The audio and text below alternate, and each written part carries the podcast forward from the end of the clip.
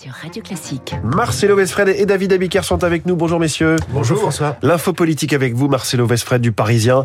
Le chef de l'État s'apprête à partir pour la COP27 à Sharm el-Sheikh en Égypte, mais de retour en France, il prépare euh, une initiative pour marquer les esprits. Oui, ça va se passer euh, le 8 novembre à l'Élysée et selon nos informations, l'Élysée prépare un gros événement avec les 50 dirigeants des sites industriels les plus pollueurs de France. Dans l'eau, on trouve des grands noms de la chimie comme Borealis, Solvay ou de la cimenterie comme Calcia. Il y aura le géant des gaz industriels Air Liquide, le Verrier ou encore Saint-Gobain. Le président aura quelques messages d'alerte à leur passer. Il voudra aussi leur annoncer des mesures d'accompagnement alors que la hausse du prix du carbone en Europe pourrait faire fuir, en tout cas c'est une crainte euh, de l'exécutif, quelques-uns de ses champions vers les États-Unis. Sur le plan politique, la démarche n'est pas anodine. Le chef de l'État joue presque les ministres de l'écologie en rencontrant lui-même des patrons de sites industriels. Et alors pourquoi faire ça lui-même? Pourquoi mettre les mains dans le cambouis? Alors ses amis disent, il veut mettre la pression dans les tubes, c'est l'expression.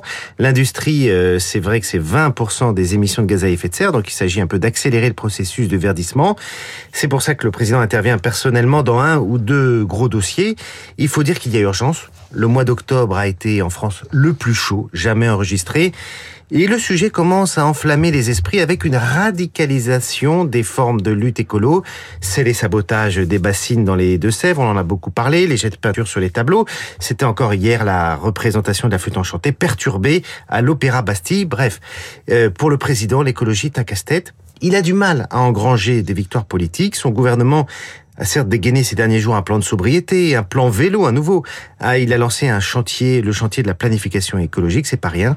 Mais dans le même temps, il a subventionné, à cause de la crise, les énergies fossiles, chèque sur le fioul, remise carburant, réouverture de la centrale à charbon à Saint-Avold. Il y a en ce moment deux urgences qui se font concurrence un pas de deux qui ne pourra pas durer très longtemps. et même cette remise carburant prolongée à 30 centimes par litre jusqu'au 15 novembre, on se demande comment est-ce que politiquement elle peut s'arrêter finalement après le 15 novembre, puisque 30 centimes par litre, ça va repasser à 10 centimes par litre seulement. La remise chez Total va s'arrêter le même jour, donc on va tout d'un coup avoir dans ces stations-là 30 plus 20, 50 centimes de plus par litre, et ça va être évidemment très compliqué pour les automobilistes et donc politiquement. Merci beaucoup Marcelo Vesfred, l'info politique, chaque jour cette semaine avec nous à 7h25. On vous lit aussi dans, dans le Parisien chaque matin. David Abiker, les titres de la presse, et elle a une, une demi-bonne nouvelle. Impôt, la France réduit l'écart avec ses voisins. Voilà pour la demi bonne nouvelle qui s'affiche en une des échos ce matin. Bonne nouvelle demi, donc 50% à relativiser puisque la France conserve la pression fiscale la plus élevée de la zone euro. Les élections demi-mandat aux États-Unis font la une de West France qui s'intéresse au découpage électoral et de Libération qui parle d'élections à mi-mandat. Ukraine, comment l'hiver va durcir la guerre? C'est la une du Figaro. Antibiotiques, attention, danger pour les enfants, nous met en garde le Parisien. La dépêche pose la question des ultra-écolos. Vont-ils trop loin? Et l'opinion y répond. Climat, les activistes contre leur camp.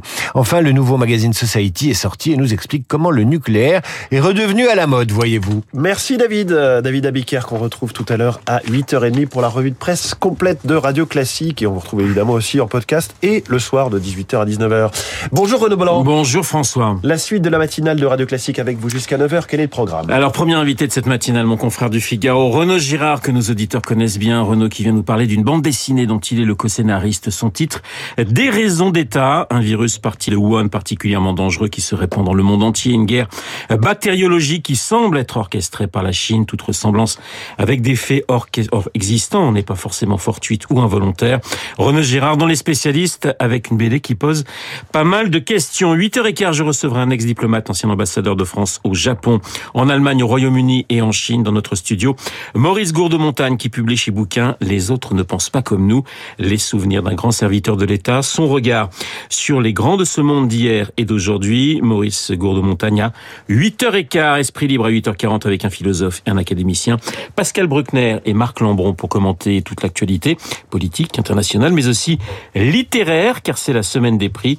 Esprit libre juste après la revue de presse de David. Tout de suite, la météo.